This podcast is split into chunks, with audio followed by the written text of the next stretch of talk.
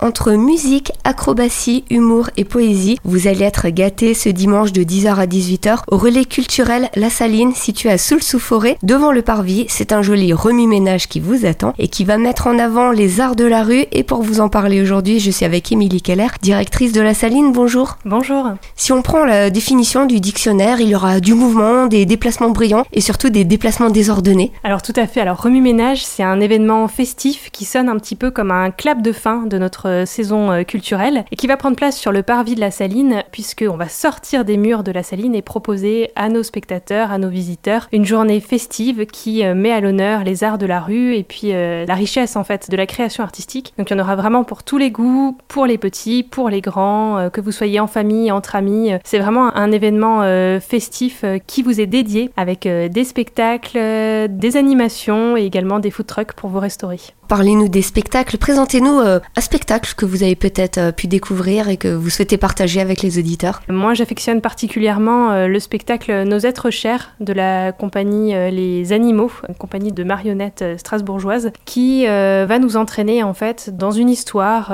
où trois sœurs vont se retrouver pour vider la maison de leur défunte grand-mère. C'est un spectacle qui est plein d'humanité, plein de poésie, c'est doux en fait, c'est vraiment une belle proposition.